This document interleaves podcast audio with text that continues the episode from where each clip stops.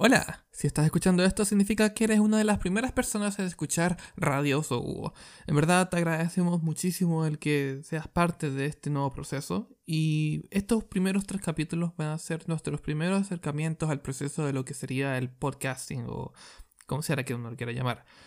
Estaremos viendo qué es lo que funciona, qué es lo que no funciona y principalmente experimentando. No se sorprendan si ven de que nuestro logo cambia o que quizá la intro quede un poco distinta.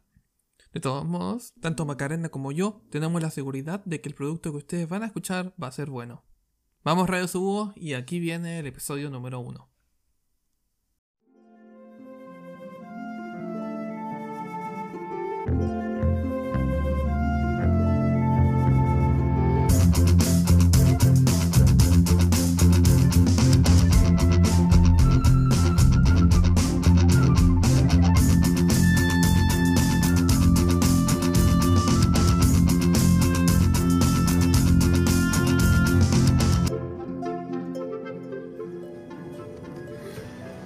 Hola a todos, bienvenidos a un capítulo de Radio Sobuo, el podcast de Calabozos y Dragones en español para fanáticos del juego. Les hablan sus anfitriones Macarena y Matías, dos jugadores y Dungeon Master con experiencia en este mundo de Calabozos y Dragones, para hablar con todo lo relacionado de D&D. Queremos construir un contenido de calidad en español para la comunidad de fanáticos de Calabozos y Dragones, a través de conversaciones, enseñanzas y exploraciones de distintas temáticas relacionadas con el juego. Crear una comunidad de jugadores que puedan compartir sus experiencias, aprender juntos y mejorar sus mesas de juego para que así puedan disfrutar al máximo de Calabozos y Dragones. Queremos construir una comunidad donde los jugadores de Calabozos y Dragones puedan encontrar puntos en común, conversar y mejorar sus mesas de juego en general Queremos crear contenido que en verdad sea bueno y una buena fuente confiable de información y entretenimiento para la comunidad hispanohablante de los fanáticos del juego. Muy bien, en el episodio de hoy hablaremos de la criatura insignia de nuestro podcast y una de las criaturas más famosas y queridas del juego, el oso búho. Descubriremos su origen dentro y fuera del juego, el hábitat, mecánicas y posible presentación en el juego para los jugadores. Y mucho más. Pero partamos por lo principal. Primero, ¿es oso búho o búho oso? ¿Qué opinas, Matt? La verdad, soy más fanático del decirle oso búho, puesto de que igual es bastante obvio debido a que nuestro podcast tiene oso búho y no búho oso. Y también está la traducción oficial, que es oso lechuza, lo cual no es exactamente lo más preciso, debido a que nos hemos dado cuenta de que la lechuza y el búho son distintos. Eh, no seremos expertos en búhos, pero hay una diferencia crucial que se da en donde la lechuza tiene una cabeza más plana, un rostro en cierto modo más plano, y el búho tiene una especie de cresta, esas como cejas que se les notan, eh, y eso es lo que se vería más. Efectivamente, el oso búho muchas veces es una bestia mágica y a veces una bestia fey, cuya apariencia es una mezcla del búho gigante como conocemos y, el, y un gran oso. Ambas criaturas muy agresivas y feroces es una de las criaturas más icónicas del universo de Calabozos y Dragones y con la cual vamos a indagar mucho más en el siguiente episodio. Son monstruos con sentido del más estricto de la palabra, de lo que es una criatura aterradora que no es ordinaria ni verdaderamente natural y casi nunca benignas. Diría que el oso es una de estas criaturas que realmente son uno de los reyes eh, que rondan en planicies y bosques de Faerun, Costa Espada, Icewind Dale. Es una criatura realmente muy querida por los jugadores y la comunidad. Sí, y a pesar de que la gente lo tenga mucho cariño y piensen que son tiernos, la gente realmente olvida de que en realidad son animales, eh, o mejor dicho, monstruosos, que rondan estos lugares y que van a comer lo que sea que se mueva. Pero antes de partir realmente con lo que es el juego, igual queremos comentar un poco el tema de lo que fue el origen de la vida real. Lo cual igual hay una anécdota que igual es interesante. Que se supo una vez que uno de los artistas que trabajó en el juego, de las versiones originales, decidió escribir un blog al respecto. Así que Maca, eh, vamos por eso. Sí, por supuesto. Cuéntame, Matt, ¿cómo empezó? Tengo entendido al menos que fue en una tienda china. Fue una tienda de China, de. Bueno, de productos chinos baratos. Bueno, entonces, como muchas personas ya conocen, me imagino. Gary Gygax y Dave Anderson crearon Dungeons and Dragons durante la década de los 70, creo que el 73, 72, no me acuerdo, introduciendo elementos mágicos en un juego de guerra medieval de miniaturas que se llamaba Chainmail. Cuando estaban desarrollando las distintas criaturas para poder implementar dentro del juego, empezaron a pensar sobre el cómo realmente podemos inventar cosas desde cero. Entonces lo que hacían en muchas ocasiones era de que iban a estas tiendas de juguetes o tiendas, por ejemplo, donde vendían cosas que fueran de un dólar, por ejemplo. Desde los inicios inmemorables, el Dungeon Master buscando improvisar con cada cosa que tiene a la mano. O sea, Literal. desde figuritas de Lego, monedas, a veces hemos improvisado. Yo he improvisado con cualquier cosa que tengo a la mano cuando de repente tengo un monstruo y lo describo, claro, narrativamente, pero necesito ponerlo en el mapa para el battle, para la batalla y es tomar lo que primero que tengo a la mano que cubre el espacio que más o menos corresponda al tamaño, ¿no? Sí, yo, creo que aún recuerdo, recuerdo con cariño la época cuando teníamos que luchar como con 200 kobolds distintos y tomábamos unas figuras de... No, no unas figuras, unas fichas no, de... fichas de bingo. De bingo, exacto. Y había que poner todo, y era una cantidad estúpidamente alta de fichitas y todos eran kobolds. El tema al final es que una de estas personas que se encontraba andando, si mal no recuerdo, había, debió haber sido Gary Gygax, Gary Gygax eh, directamente. Estaba en una de estas tiendas y estaba viendo distintas bolsitas. Unas bolsas de monstruos. Y encontró una bolsa de monstruos que era una, una bolsita de juguetes chinos hechos de plásticos, todos deformes y feos que en realidad eran unas figuras piratas de dinosaurios, que en realidad eran kaijus de Ultraman. No pasaron la aprobación para la línea oficial de Ultraman. No, para nada, y no. Y terminaron en una tienda olvidada en una esquina. Sí, aunque será muy tienda olvidada, pero esas figuras actualmente cuestan como casi. Entonces, 729.85 dólares, incluyendo la inflación actualmente. Son muy caros hoy en día. El sueldo de un mes. Ah, prácticamente. Pero claro, eh, lo que hizo. Las muletillas, mira. bueno. Eh, lo que hizo Kairi eh. fue tomar esta, esta bolsita. Y después de eso llevarla a la mesa, todo muy feliz. Y diciéndole a todos los artistas, oigan, toman estas cosas, conviértelo en arte y creemos monstruos. Y de aquí nació el Bullet, nació el Carrion Crawler, eh, nació también. ¿Qué más había nacido? Bueno, el oso búho. Entre estas criaturas que se encontraban dentro de esta bolsa, había una en particular que se veía bastante fea y que era amarilla y que tenía como. como una cabeza aplanada. Que Similar a la de los dinosaurios. Exacto. Y cuando uno revisa el primer arte de las primeras ediciones de Calabozos y Dragones, uno va a ver de que el arte está basado en esa figurita de plástico. Y una figura de plástico toda fea. Pero esa figura de plástico al final se terminó convirtiendo en lo que fue más adelante los obúos. Y así fue. La verdad es que bastante interesante el comienzo de los obúos. O sea, igual yo creo que uno puede pensar que pudo haber tenido un origen así más que grandes pensadores creando monstruos con su imaginación, eh, era simplemente buscar, ok, necesito encontrar un monstruo y lo primero que encuentro una figurita de plástico.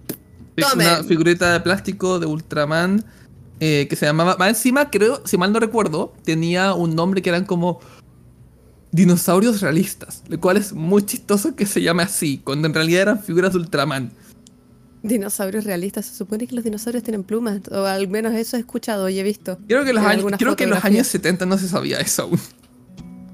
Ah, bueno. Eran realistas para su época. Eran realistas. Bueno, sigamos el origen. El origen del oso búho. Ah, ese es muy interesante en realidad, Matías, porque el origen del oso búho es a través, al bueno, hay varias versiones, pero todas convergen en que más o menos es una criatura que no tuvo un origen simple ni normal. Una de las más populares, que es la que me, gusta a mí, Es la que habla de que el oso búho fue más que nada un experimento, el resultado de un experimento de un mago que se encontraba en el Feywild y salió mal, o al menos fue un fracaso, ya que quería crear otro tipo de criatura, tenía otro, otra finalidad el experimento. Y terminó liberando a esta bestia, a este monstruo, y se volvió una plaga que se esparció por todo el mundo Feywild y de alguna manera en algunos eh, portales, por algunos portales logró pasar a Faerun, a la Costa Espada, a distintas partes, cruzó la, la espina dorsal del mundo, que es la cordillera que separa la Costa Espada con Icewind Dale. Y ahí está, el oso búho se volvió una de las plagas más icónicas del juego. O sea, eh, está en distintas partes y hay distintos eh, tipos de osobúo. Osobúos árticos y osobúos de bosque y osobúos de planicie, que cambian su pelaje y sus colores de, plumas. Claro, sí, además, dependiendo, existen como 300 tipos de osos, deben existir muchos tipos de búhos. Es fácil imaginarse de que van a existir cientos y docenas de tipos de osobúos. Igual me gusta más esa versión que acabo de contar que la, otra versión de que, por ejemplo, de que de repente un, un búho gigante y un oso se pusieron cariñosos algún día y de repente nadie sabe cómo pasó, se pusieron cariñosos. Claro, igual también esa es una versión que combina distintas teorías. Igual Dungeon Masters pueden empezar a crear sus propias versiones de lo que hizo que se formara el oso búho. Al ser una monstruosidad pueden tener cualquier tipo de origen. Efectivamente. esa es la gracia de Calabozos y Dragones al fin y al cabo. Cada uno puede darle su propia autenticidad a su propio mundo y a, las criaturas. Hacerlas parte de uno mismo y de su imaginación es algo bastante entretenido de hacer. El oso búho en sí es una criatura que permite eso. Eh, y sobre todo por los distintos espacios donde está mm, eh, esta criatura. Otra teoría habla de que los osos búhos son criaturas similares que se crearon en guerras con dioses, con eh, guerras antiguas. Los osos búhos posiblemente fueron creados igual por una de las razas creadoras de Toril. Probablemente los. Eh, ¿Cómo se llama esto? Los. Aeare. Aerae. Aerae, exacto. sí, tengo entendido que. En la, según el setting, que sería como el mundo de Calabozos y Dragones, que hablamos del mundo de Toril, donde se encuentra el continente de Faerun.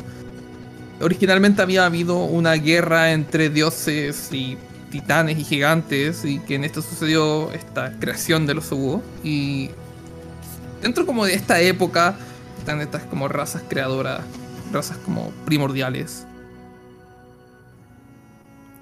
Efectivamente. El oso de verdad yo, a pesar de que son aterradores eh, como criatura y como también funcionan como increíble para un boss final para jugadores de primeros niveles, de nivel 1, nivel 2, yo las encuentro bastante adorables, sobre todo los cachorritos. Eh, los peluches que hacen de oso búho son, o sea, me obsesionan. O sea, me encantaría tener un peluche de oso búho, tenerlo en mi pieza y abrazarlo cuando me siento triste, si tuve un mal día, y tener mi oso buito ahí, en la pieza. Igual, la apariencia del oso búho, a pesar de que hay muchas versiones, como dijimos, como el origen es debatido y está abierto, em, la apariencia física también da pie a, como su origen está abierto, a que tenga distintas variaciones. Eh, como había dicho anteriormente, estaba el oso búho ártico, el oso búho de bosque, el oso búho de planicie. Pero hay cosas que son similares, más allá del, o al menos la versión canon, o podríamos decir más popular. Son estas coloraciones de marrón café amarillento, con negro pardo en la totalidad, como bien típico del oso y del búho mismo, de los clásicos que uno ve y el cuerpo mayoritariamente es la base del oso, mientras que la cabeza es la del búho gigante. Y tiene una combinación de plumas, pelo er-, erizado, con pelaje bien lanudo. Un misterio. un misterio está pintado morado en el manual de monstruos. Nadie sabe por qué. Bueno, bueno, esa foto que es la del manual de monstruos, yo la encuentro bastante bonita. Es bonita, pero está pintado morado. Y- y a, a a pesar de que difiere de la descripción que al menos habíamos estudiado, ya que, como estábamos diciendo, el, el oso búho es una criatura que mide más o menos dos metros y medio, al menos de altura, y pesa entre 590 a 690 kilogramos de peso. Es demasiado. Es como un auto. Es decir, yo creo que este, este peso y esta altura se lo pusieron para enfrentar a los Goliaths. Puede ser. Son Para que los Goliaths no, no hasta los Goliaths eh, eh, sientan el desafío de, de enfrentarse a un oso Sí, búho. igual piensan de que el oso de la vida real, más grande y más pesado que son los osos polares, pesan 415 kilos en promedio. Y, y el oso búho más flaquito pesa 590. Son macizos, son grandes. Es un tanque. Son tanques en miniatura. Un, ta- un tanque en miniatura. Entre comillas miniatura, porque igual siguen siendo unas cosas masivas. Y eso, y eso que los machos son más grandes que las hembras. Ambos, ambos son igual de potentes, pero los machos son más grandes. Eh, o sea, es literalmente un camión, un mini camión el que va a toda velocidad cuando te va a cazar. Y también son hediondos. Son, tienen olor, un olor corporal muy fuerte. Así que cuando uno pasa por una zona de osos búhos, es muy probable que uno sienta ciertos olores a moho, sangre seca. ¿No es así? Eh, sí, definitivamente. Además porque no vimos nada que ellos se limpien o algo así. Y generalmente su forma de cazar es bastante sangrienta. Pero sigamos explorando un poco la anatomía, porque la anatomía igual es interesante. Porque la cabeza en sí es similar a la de un búho, claro, por más allá de la apariencia, porque puede rotar la cabeza en 280 grados. Además tiene un tercer párpado como membrana nictilante, nictitante. Como toda una película de terror, gira la cabeza. Sí. Es como, mm, cree que estás caminando por las espaldas de un oso búho. ¿Crees que no lo has, has alertado? Y en ese momento, ahí, como Dungeon Master, tú tienes que hacerle a tu jugador. Inmediatamente pisas, eh, das un paso y la cabeza del oso se gira a una velocidad impresionante y sus ojos se inyectan en ti. ¡Ah! Ojos descritos como grandes, rojos y miradas de locura bestial, generalmente. Y son fijos, los, los ojos de un oso búho son fijos. Al igual que los de un Eh, búho de. Claro, no, la, la pupila no debería moverse a ninguna parte como nosotros los seres humanos. Se quedan estáticos. Sí. Para eso mueve la cabeza. Sí. Y una vez que te miran, que se acercan, generalmente utilizarán sus garras para poder agarrarte. Estas son patas frontales, que son bastante carnosas, grandes, y que son generalmente similares a los de lo talón de un ave, con longitud de 5 centímetros cada una, cada garra, ahí para darte un abrazo de oso. Y que claro, una vez que te agarran, con unos antebrazos que son como similares a los de un humano, de hecho, pueden rotarlos ahí te, te dan un mordisco y te saca la mitad del cuerpo. Definitivamente son máquinas de matar. A, mí- personalmente creo que cuando yo empecé a jugar Dungeons and Dragons, lo que más fantaseé fue con, eh, no sé, si es que jugaba con un ranger y me gustaría así como domar a un oso búho y que fuera mi mascota. Pero no tenía idea de lo fatal que habría terminado eso si realmente lo jugábamos, eh, si el Dungeon Master lo jugaba tal como es de lo mala idea de que era intentar domar un oso búho. Un oso búho realmente es una criatura eh, que está hecha para matar y para cazar. Sí, comen lo que Matan solo por también también matan solo por diversión, ¿no? sea. Idealmente, más que por diversión, es por un tema de hambre. Tienen mucha hambre. Constantemente. Ya, entonces no son asesinos sanguinarios por diversión también. Yo creo que cuando se sienten amenazados, o al menos tengo entendido que cuando se sienten amenazados, eh, también por territorio te matan, aunque no tengan hambre. Seguramente. Es un tema de territorio. Tienen un muy buen olfato, muy buena audición. No tienen ningún poder sobrenatural. Pero los sonidos tienen un efecto que podría debatirse de que sean sobrenaturales en la forma de que hacen su como aullidos. No, no sé cómo describirlo realmente eso. No, para mí el sonido del oso búho, mira, yo, yo en mis mesas utilizo efectos de sonido Y uno del el efecto sonido que yo tengo para el oso búho es la especie de como ese sonido de ave rapaz. Ese sonido de ave rapaz, pero con la profundidad del rugido de un oso, porque el sonido del oso es como un oh, es como un no sé. Eh, a ver, sonido a ver, muéstranos, Macarena. ¿Cómo, ¿Cómo se escucha ese sonido? No, no, no, no. No, es un sonido más o menos así, así, así. Ahí está, bien. Ah. Bueno, aquí somos última tecnología porque tenemos aquí todo un set de soundboard y la aplicación, el... Da lo mismo, da lo mismo. Pero ahí, yo imitando el sonido del oso. Es buena Pero con la, con la, con la profundidad del, del, del rugido del oso, o no sé si se dice rugido en realidad, quizás es otro término, pero con el son y el sonido del ave rapaz, ese sonido que hace casi como un, águila cuando abre su pico y exhala eh, con toda emoción su el aire que tiene en sus pulmones, eh, ese. No, no sé si me, me entiende el que estoy hablando sí, yo. Es una mezcla. Eh, ahí creo que cuando salga la película de Calados de Dragones, ahora en un par de semanas más, vamos a ver cómo se escucha, a ver qué hacen los diseñadores del, sonido. Oye, sí, el oso búho va a tomar un rol tan novedoso, ahora va a estar como con los druidas. Sí. O sea, ver una druida convertirse en un monstruo es como... ¡oh!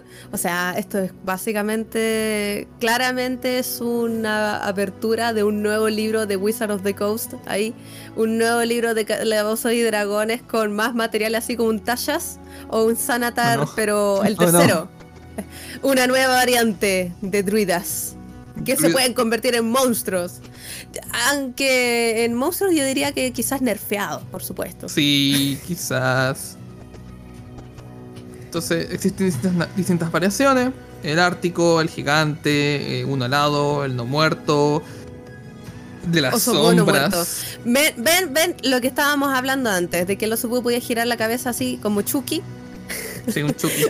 Puede ser, imagínate, un one shot, una campaña pequeñita de unas pocas sesiones donde el oso búho sea el gran villano de un bosque del terror y sea, claro, un oso búho zombie. Qué entretenido. Terrible. Bueno, el siguiente tema es comportamiento. ¿Quién de nosotros dos ve esto ahora? Ah, yo digo que vayamos comentando nomás porque si no se va a alargar mucho. Bueno, igual la pasó bien. Comportamiento. En general son un poco. Son un poco más inteligentes que el animal promedio. Pero al mismo tiempo son un poco más tontos.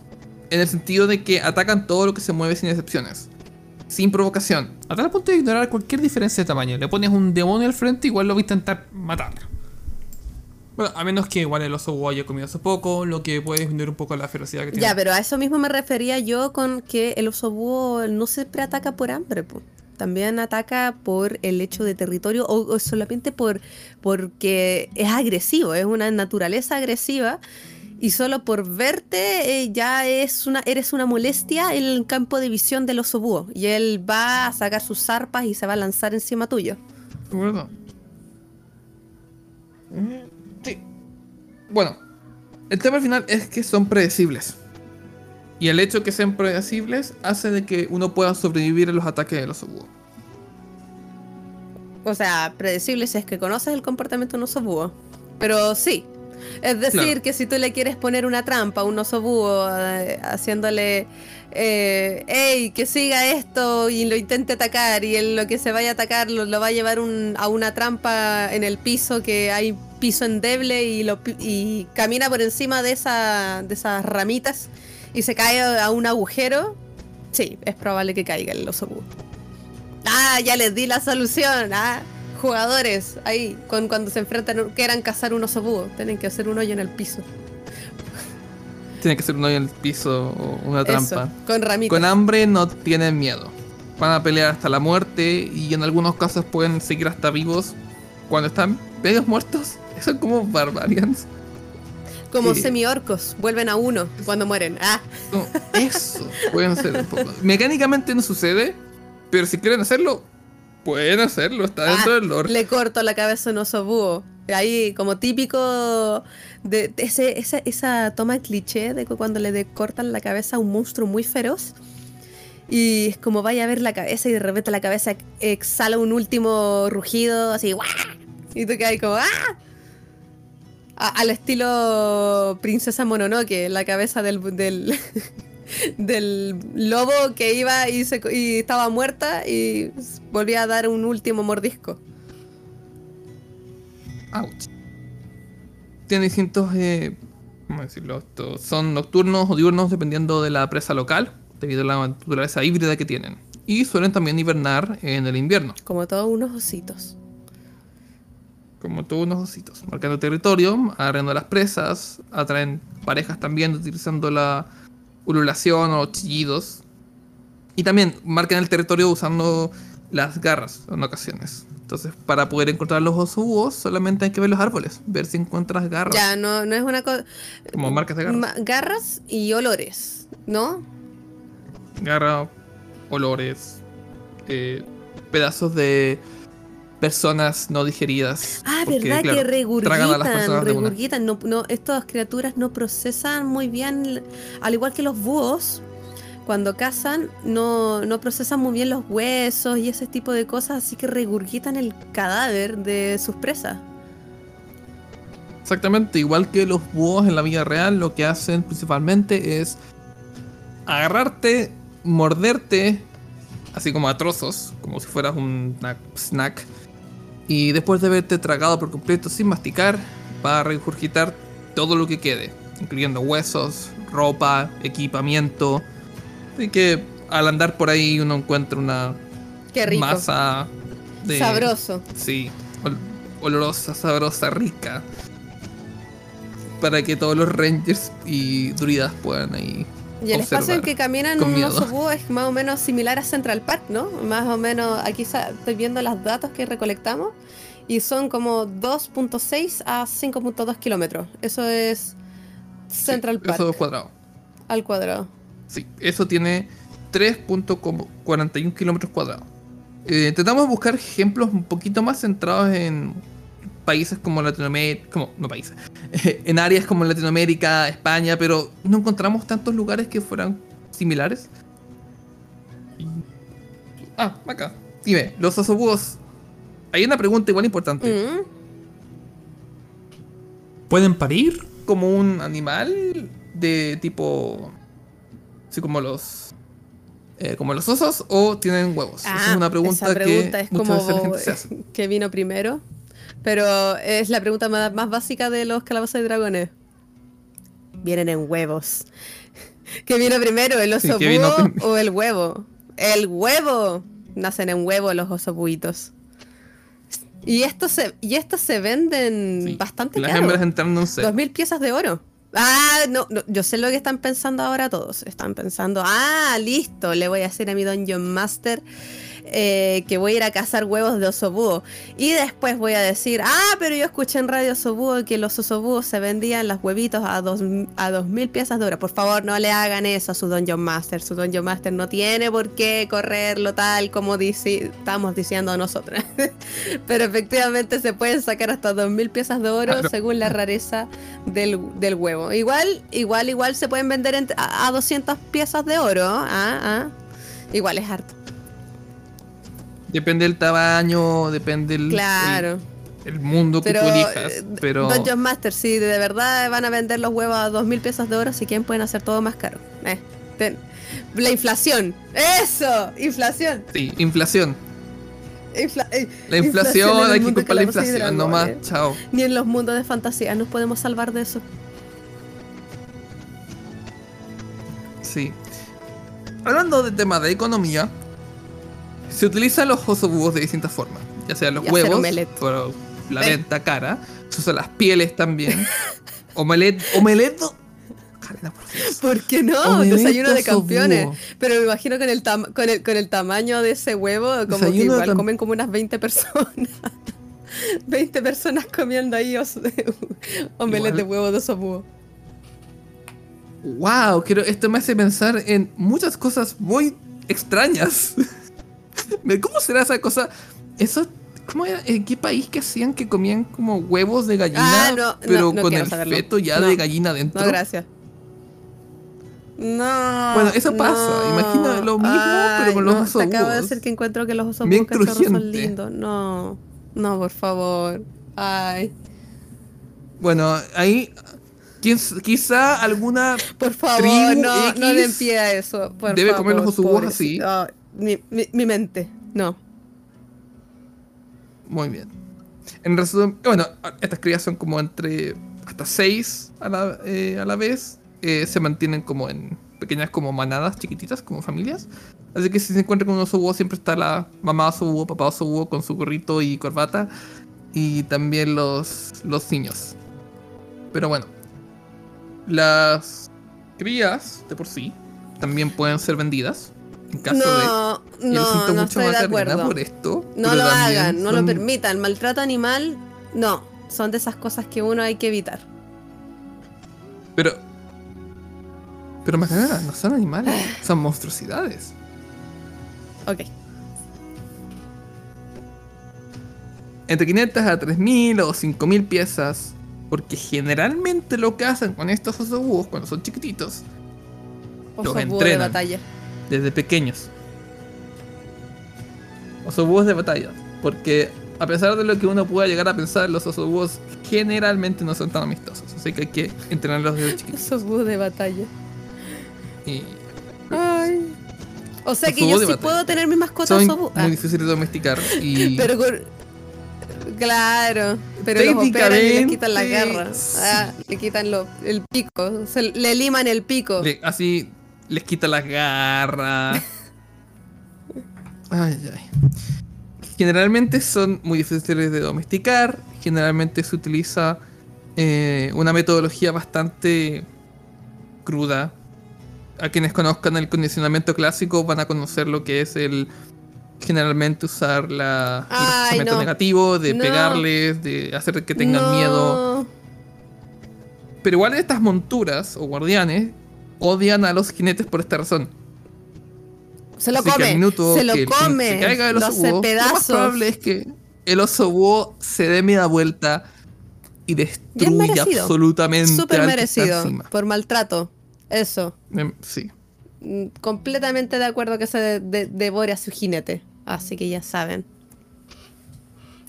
Eso, eso me hace pensar aquí porque había leído también de que los osos búhos, algo que al comer de todo, entre Elfos. las cosas que comían eran elfos.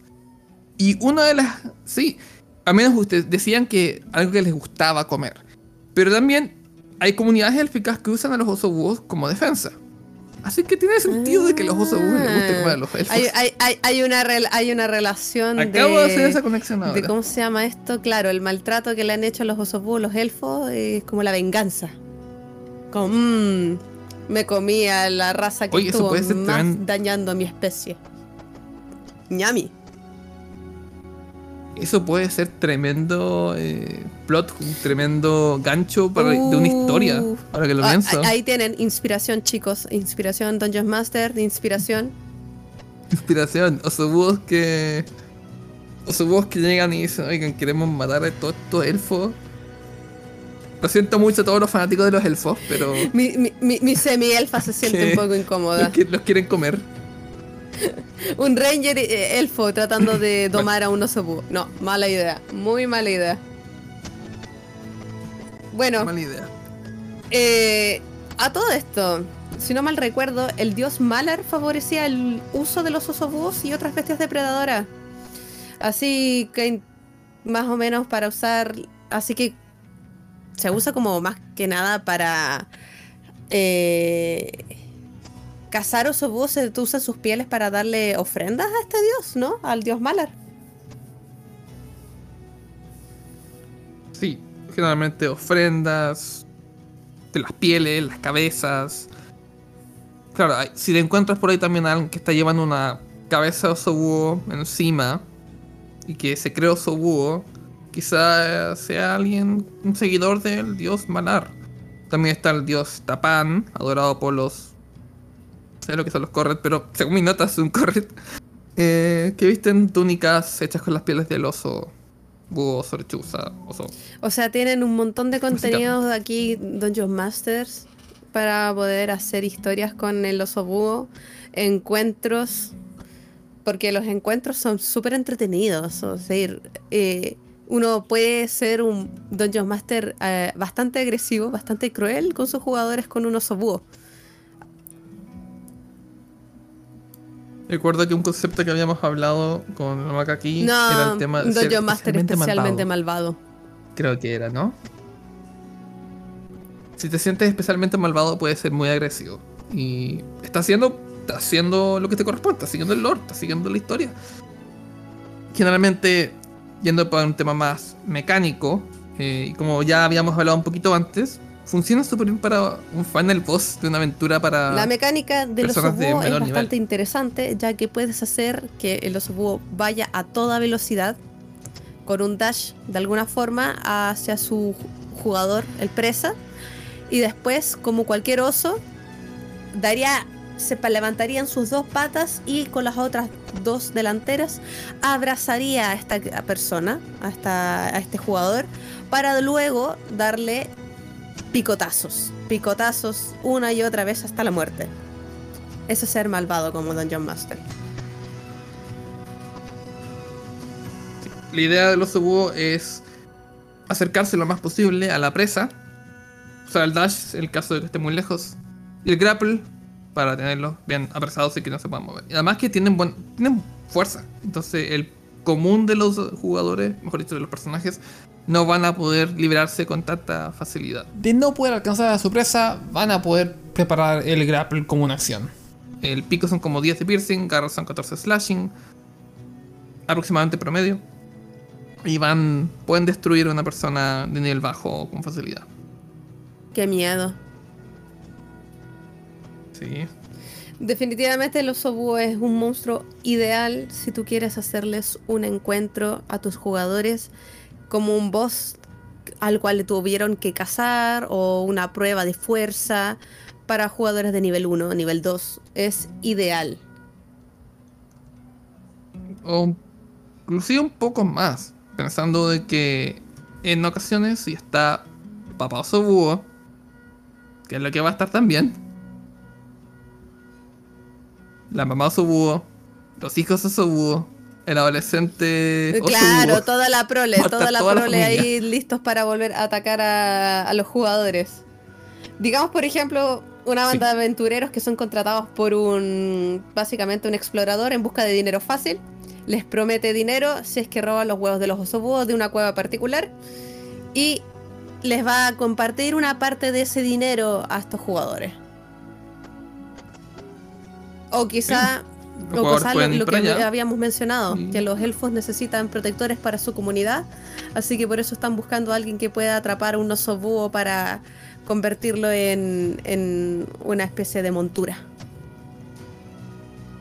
Claro, ahí es cuando los jugadores van a aprender de que el oso búho es maltratado en ocasiones y pueden decidir si es que quieren ayudar o no Ay, me encantan esos plot twists donde haces que el jugador elija eh, el final, un final o el otro final. Elige tú.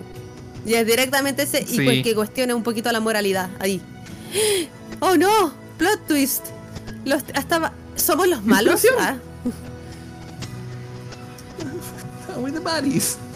Pero, ya. Eh, igual esto es súper flexible porque los osobúos en sí mismos pueden estar en bosques, pueden estar en ruinas, pueden estar en cualquier área generalmente al ser altamente adaptables y altamente territoriales. Entonces uno puede encontrarlo donde tú necesites. Así es. Bueno, Matt, yo creo que vamos cerrando este capítulo por hoy. Hemos hablado ya bastante de las especificaciones de los sobúos, mecánicas, espacios y todo lo demás. La verdad, estoy bastante complacida de hablar de esta criatura. Muy interesante. Me encanta. Me encantan los osos búhos. Me, encantan. Yo, sigo insistiendo, quiero mi peluche de oso búho algún día. Pero el problema es que ninguno me convence. Cierto que ninguno capta la verdadera naturaleza de la ternura que me provoca un cachorro de oso búho. Especialmente los árticos. Los árticos me encantan. Sí, me voy imagino que de ahí viene la influencia del el logotipo del arte que vamos a Ah, tener. sí. Eh, también una pequeña recomendación antes de terminar, debido a que quiero algo que uno de los orígenes de cómo uno puede descubrir estas cosas, de dónde viene la historia más allá de solamente lo que es el juego mismo. Hay un libro que se llama Dungeons and Dragons Art and Arcana Official History que uno puede comprar en Amazon o en tu librería para poder saber más de los orígenes de distintos monstruos. Lo cual también uno puede buscar por ahí en caso de que uno quiera. Además del manual de monstruos que todos conocemos, que es uno de los tres básicos de Calabozos y Dragones, al menos en quinta. No sabemos Quinta cómo- es- qué va a sí. pasar en One D&D. Sí. Sí, no hablamos de One D&D, No, ¿quién no, ah, no estamos esto? aún hablando Eh, de One D&D, aún queda un año, al menos. Así que hay, eh, si, hay más tiempito. información que haya que actualizar, lo hablaremos después en otro capítulo. Pero por ahora nos quedamos con esto, la versión de quinta de Calabozos y Dragones, de los osobúos. está dando in- claro, y tomando información de distintas otras fuentes. Esta es una, ha sido una recopilación que incluye cosas de la primera, segunda, tercera, eh, de la cuarta no se habla, eh, y de la quinta. Muchas gracias a todos por escucharnos en este capítulo de Radio Osobúo. ¿Es buoso o osobúo? Nos vemos en el próximo capítulo. Muchas gracias. Sí, muchas gracias.